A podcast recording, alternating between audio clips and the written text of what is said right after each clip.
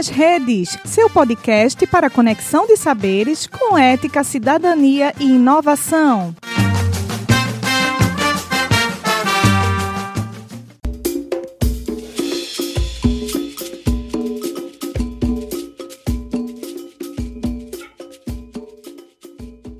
Começa agora a Segunda Feminista, um projeto do Grupo de Trabalho Gênero da Ampul Brasil. Olá a todas as pessoas que nos acompanham. Sejam muito bem-vindas ao nosso canal de História Online. Eu sou Cláudia Maia, historiadora e professora da Universidade Estadual de Montes Claros.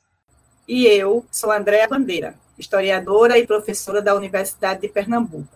Juntas, coordenamos este podcast que pretende divulgar pesquisas e ampliar o alcance das narrativas sobre mulheres, gêneros e feminismos. Todas as segunda-feiras, traremos uma nova roda de conversas com quem faz história.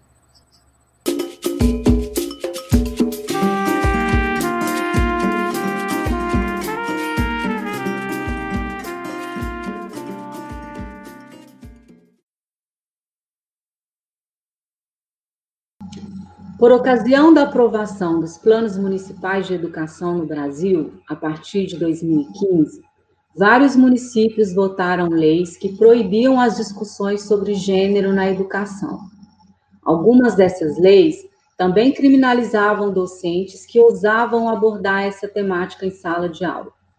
Em abril deste ano, finalmente, o Supremo Tribunal Federal julgou essas leis inconstitucionais por entender que o Estado não pode vedar aos estudantes o acesso ao conhecimento sobre suas identidades.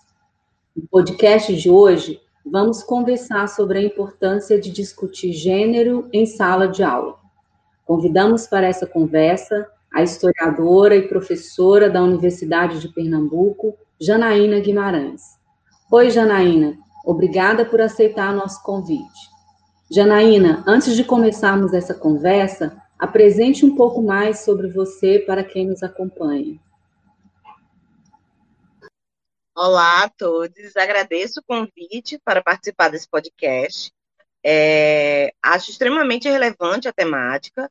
É, a priori, eu sou a professora Janaína Guimarães, eu trabalho com isso na Universidade de Pernambuco, quando eu leciono no curso de História.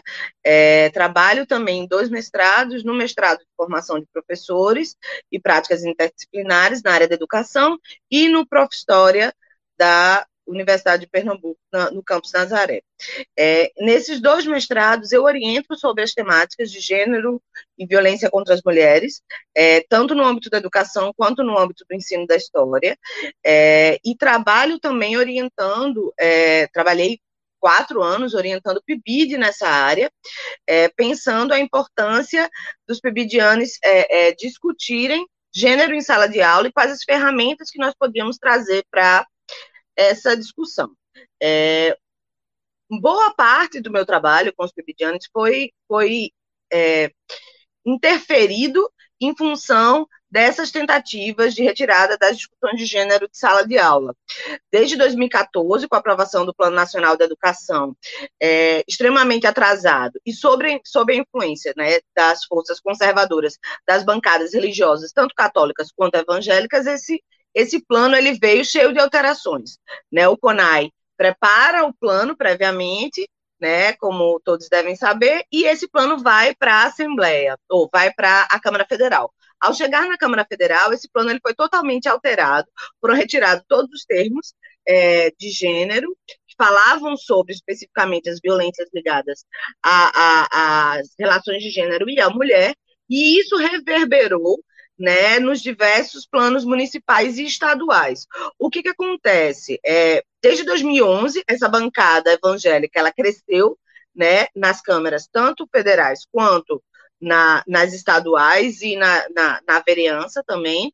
E esse retrocesso, ou esse crescimento dessa bancada, é, acabou trazendo para o âmbito da educação é, pessoas que não são educadoras e educadores, né, pessoas que não são voltadas ou preparadas para discutir educação, mas que trazem uma lógica muito ligada ao escola sem partido, a partir da qual cabe à família educar e não ao Estado, que é uma lógica que se contrapõe à nossa Constituição. Então, qual a importância de nós trazermos isso para a escola?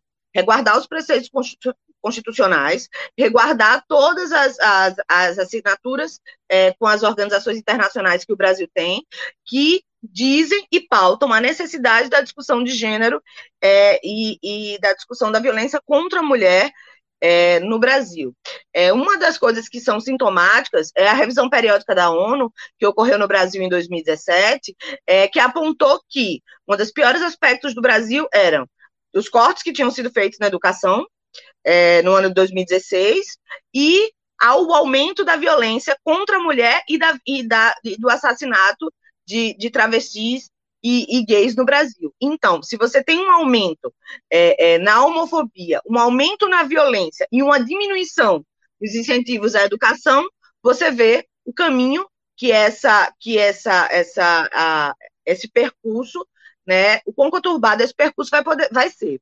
O que, que nós temos feito? É, e isso é uma discussão que tem sido trazida é, é, pelos profissionais do movimento Escola Sem Mordaça, é, professores e professoras contra Escola Sem Partido, que é dizer, olha, enquanto nós tivermos uma Constituição que nos resguarde e que pense no, pluralismo e que pense na real é, é, combate às desigualdades sociais, a pauta de gênero ela sempre estará presente. Então, não existe um impeditivo é, é, é, para essas discussões. O que existe com esses cortes é, na verdade, uma tentativa de, bar de barrar a discussão, mas elas não são impeditivas. Então, o que nós fazemos sempre é apresentar a legislação, tanto nacional quanto os acordos internacionais do qual participa o Brasil, para mostrar a professoras e professores que eles podem é, é, que podem ser feitas essas, essas discussões. É, dentro do, do, que eu tenho trabalhado sempre, eu trabalho no PIBID com três perspectivas. Primeiro, uma discussão sobre a questão dos direitos humanos, e essa discussão é super importante porque o PIBID ele se apresenta como um programa a partir do qual é, é, estudantes vão ter é, o primeiro contato com a sala de aula. Ele não é jogado na sala de aula, ele é introduzido na sala de aula a partir de um projeto prévio. Então, esse projeto que eu construí junto à professora Rosa Tenório, ele é um projeto que trabalha com três temas. Primeiro, a discussão de direitos humanos, a parte da qual nós trazemos a importância de se pensar direitos humanos de uma perspectiva não tão eurocêntrica e na perspectiva de uma crítica ao que se constrói na sociedade eh, ocidental. Na, depois trabalhamos com a questão da violência, da exclusão da mulher da história, e aí trabalhamos com livros didáticos, trabalhamos com personagens, e por último trabalhamos a questão da mulher negra, que acreditamos ser central para pensar a desigualdade no Brasil. Janaína, sua pesquisa sobre gênero em sala de aula de história, a partir da sua experiência no PIBID, buscou entender a difícil relação existente entre homens e mulheres no espaço educacional, inclusive as violências que ocorrem nos corredores e nas salas de aula. Conte para a gente o que te impulsionou para essa temática. É, primeiramente, a, a, minha preocupação enquanto docente com as violências visualizadas nos corredores da escola. É, muitos dos meus estudantes e das minhas estudantes eram, eram é, é homofóbicos no trato com, com os alunos, eram, eram, tinham posturas que eu considerava extremamente violentas, e eu pensei, não adianta trabalharmos conteúdo no PIBID, trabalharmos conteúdos específicos ou, ou pensar questões mais duras se eu não pensar a relação entre esses educandos. Então, o que, que aconteceu? Eu construí um projeto que propunha não só discutir conteúdos específicos, mas formar tanto pibidianes quanto alunos das escolas para as discussões de gênero. Por quê? Porque essa é uma discussão que ela é feita a partir de uma eletiva dentro dos cursos de história né, na Universidade de Pernambuco. Ela não é feita a partir de nenhuma obrigatória. E isso também em todos os campos da, da UPE. Então, o que, que acontece? Você não tem nenhum preparo para discutir essas questões, e a gente sabe o quanto isso é uma lacuna nas licenciaturas no país inteiro. E em 2015, inclusive, após a aprovação desses planos educacionais vagos né, e errantes nessa questão, o MEC soltou uma lei falando da importância dessa discussão. Então, é, foi necessidade nossa sentida no dia a dia das salas de aula, tanto da universidade quanto das escolas, de trazer essa demanda. Eu já pesquisava sobre isso é, no âmbito do mestrado, eu já orientava sobre escola sem partido. É, eu já orientava pensando essas discussões, e aí eu tive a oportunidade de, no PIBID, é, transformar isso é, em oficinas, transformar isso em discussões. Para isso, utilizamos o material que já tem bem elaborado, Gênero Fora da Caixa, o, o, site do Gênero Educação, né, trabalhos que foram feitos previamente e que nos impulsionaram a trazer essa temática para a sala de aula.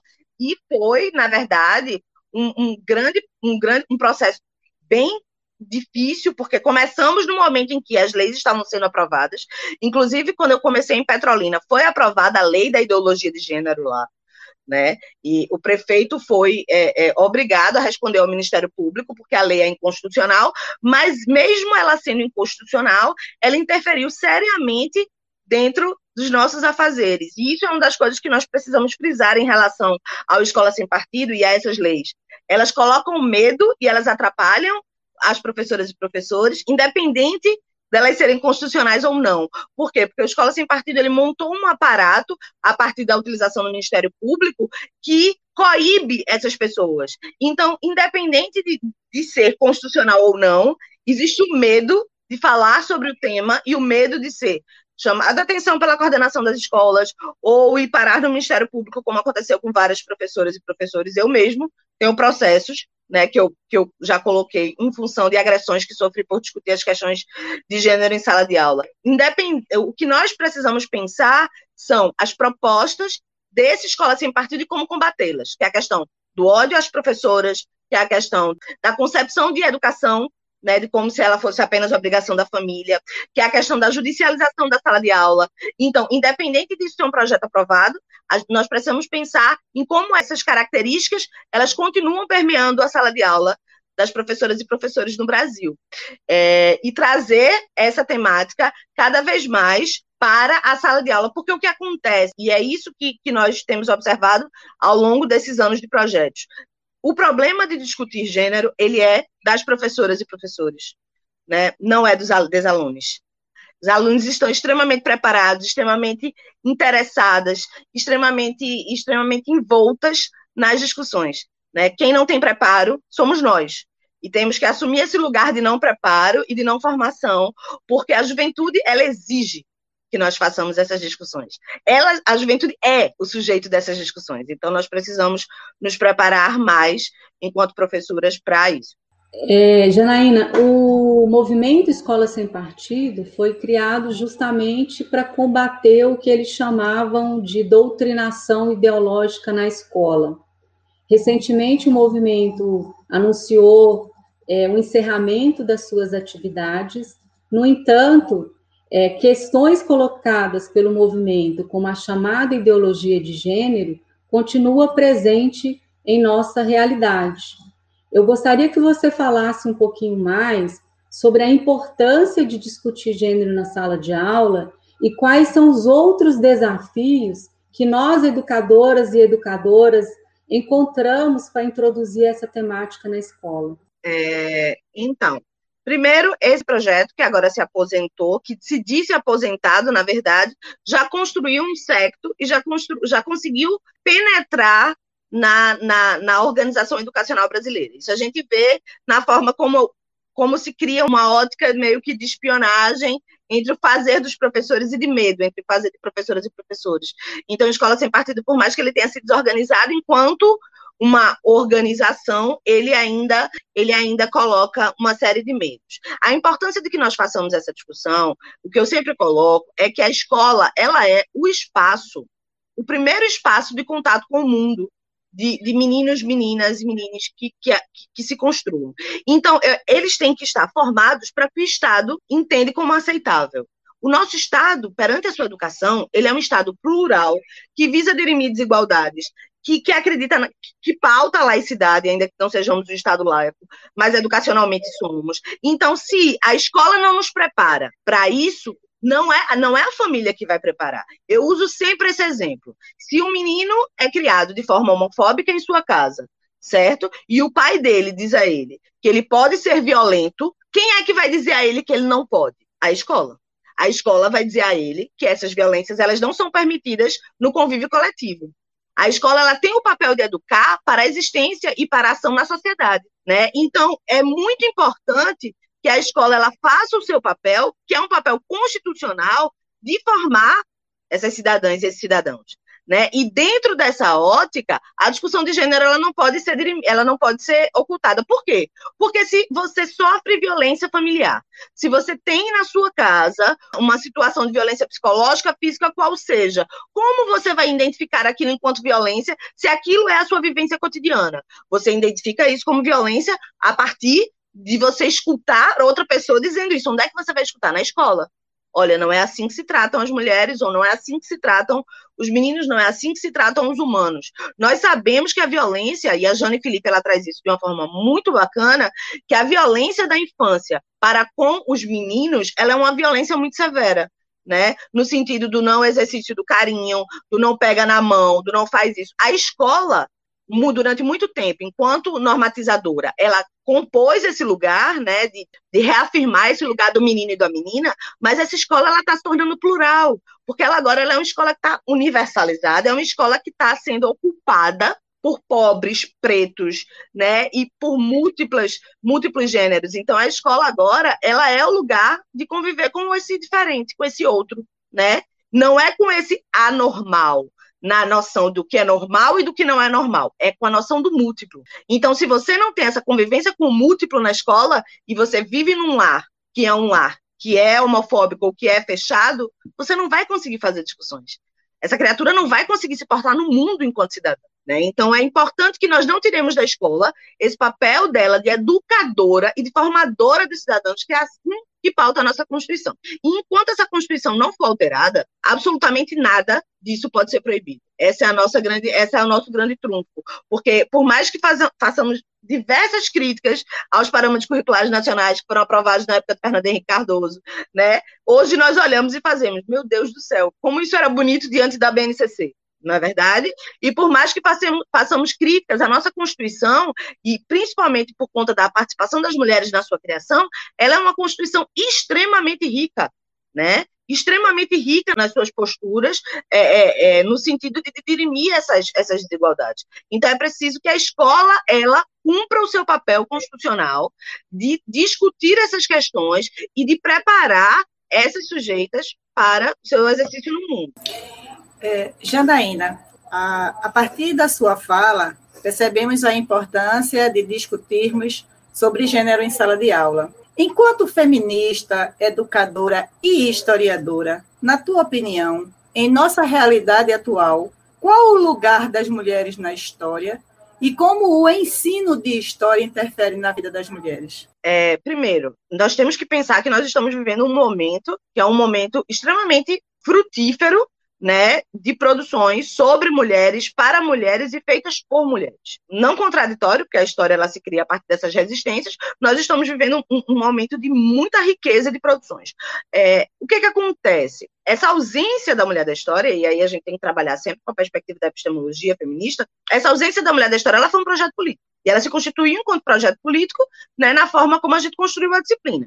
E agora nós estamos passando por um processo de reconstrução dessa disciplina a partir de outras óticas. Então, nós temos o feminismo decolonial, nós temos as mulheres negras aí gritando, nós temos a crítica àquele feminismo branco eurocêntrico e norte-americano. Então, na verdade, nós temos agora oportunidades epistemológicas de construir outros saberes sobre as mulheres. E esses outros saberes sobre as mulheres, eles estão explodindo dentro da academia. É, o que, que me assusta? Né? Nós tivemos um momento muito grande de entrada de mulheres, de mulheres pretas na academia, de mulheres pobres na academia, que alçaram e que tomaram para si o trabalho de fazer essas discussões. Eu não sei como isso vai ser a partir desse aumento da desigualdade, desses cortes da educação e principalmente desse estado pandêmico que nós vivemos, né? Como essas desigualdades elas vão crescer. Mas no momento atual é extremamente rico, extremamente importante que nós tenhamos, por exemplo, num evento como Ampu, três ou quatro GTs de gênero, três ou quatro é, é, discussões é, é, sobre temáticas a partir de óticas diferenciadas. Quer dizer, as mulheres elas estão presentes. né? Sejam pensadas no, na, na, história colonial, sejam pensadas a partir do Império. Eu estava numa gravação de uma live sobre mulheres no, na, na, história colonial, como os estudos eles têm aumentado. Por quê? Porque não só as mulheres estão fazendo esses estudos, como as perspectivas epistemológicas para nos pensarmos, elas estão bem mais amplas. Então, é extremamente importante, e no ensino, que as meninas se vejam, eu, eu digo sempre isso, é, não adianta nós chegarmos nas salas de aula com uma mulher ideal, que é aquela ideia da mulher universalizada. Minhas alunas não vão se reconhecer nelas. As alunas da escola não vão se reconhecer nelas, mas vão se reconhecer nas mulheres reais que nós apresentamos, né? Vão se reconhecer na diversidade e na pluralidade de mulheres que nós temos para apresentar. Então, as minhas alunas, elas são pretas, elas são lésbicas, elas são, elas são indígenas, elas são da, do candomblé, elas são da Umbanda, elas são evangélicas. Essa pluralidade, ela tem que estar tá na sala de aula.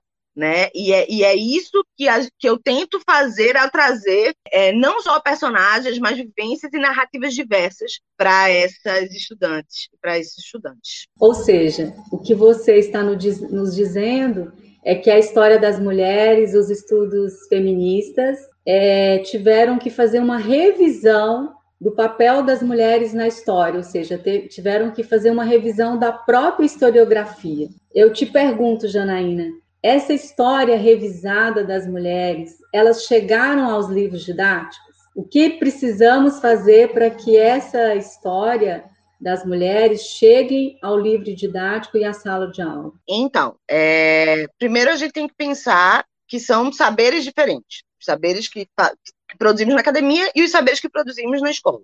O que que acontece? Essa historiografia ela tem trazido a mulher, né, não como participante, mas como construto da história, né? Essa ideia de que as mulheres participaram da ditadura. Mas elas não participaram, elas foram construtoras daquilo ali. O que, que acontece com os livros didáticos especificamente? É, dentro do Brasil, nós temos uma indústria de livros didáticos né, que tinha no PNLD algum tipo de controle. E dentro do PNLD, o mínimo necessário era colocado. Por quê? Qual é a lógica? Se você falar o mínimo necessário sobre mulher, o livro é aprovado. Agora, nem esse controle total do PNLD qualitativo está sendo, sendo feito, porque a forma de avaliação dos livros didáticos ela mudou.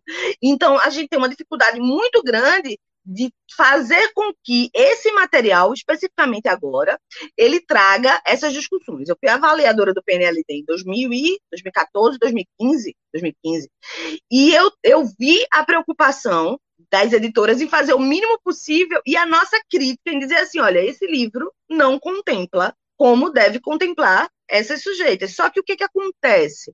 Existe uma, não é uma máfia a palavra, mas existe um rol de editoras que sabe como funciona a avaliação do sistema.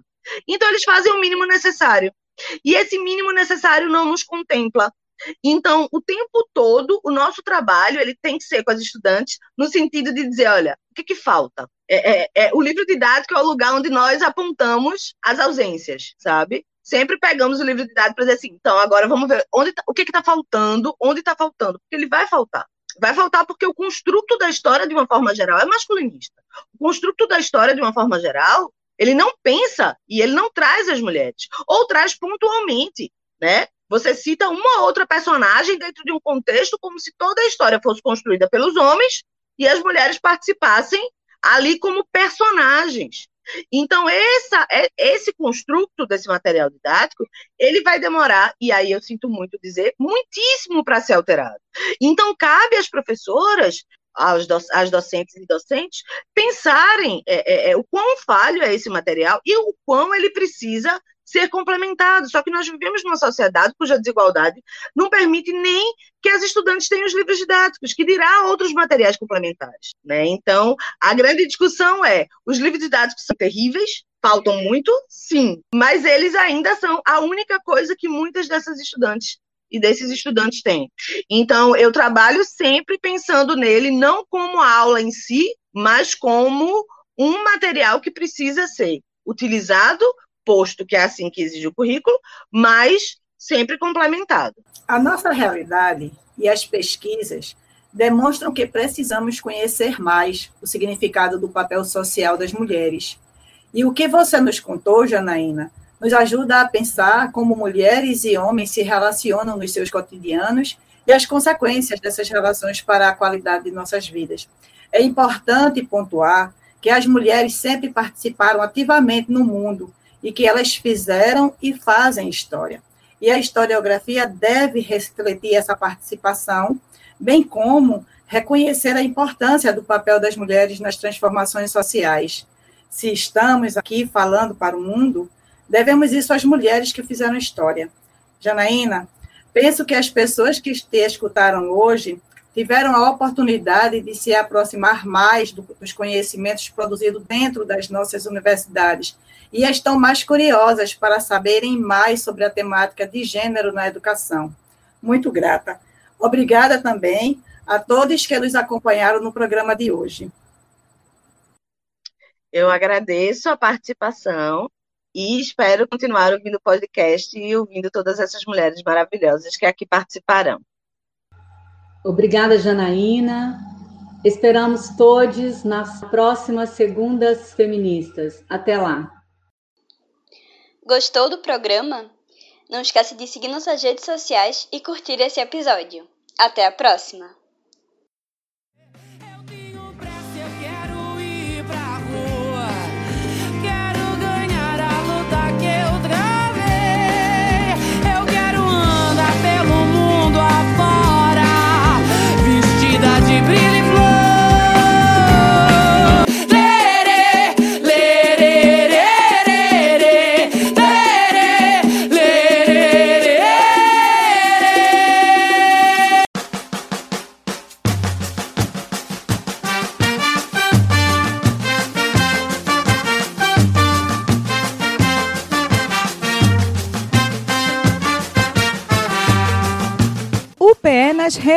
Seu podcast para conexão de saberes com ética, cidadania e inovação.